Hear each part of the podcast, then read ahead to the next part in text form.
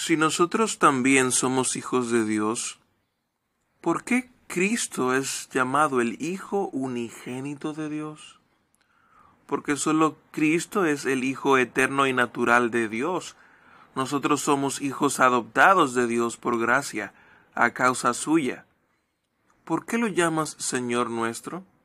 Porque Él, no con oro o plata, sino con su preciosa sangre, nos ha redimido en cuerpo y alma de todos nuestros pecados, y nos ha librado de todo el poder del diablo para hacernos su propia posesión.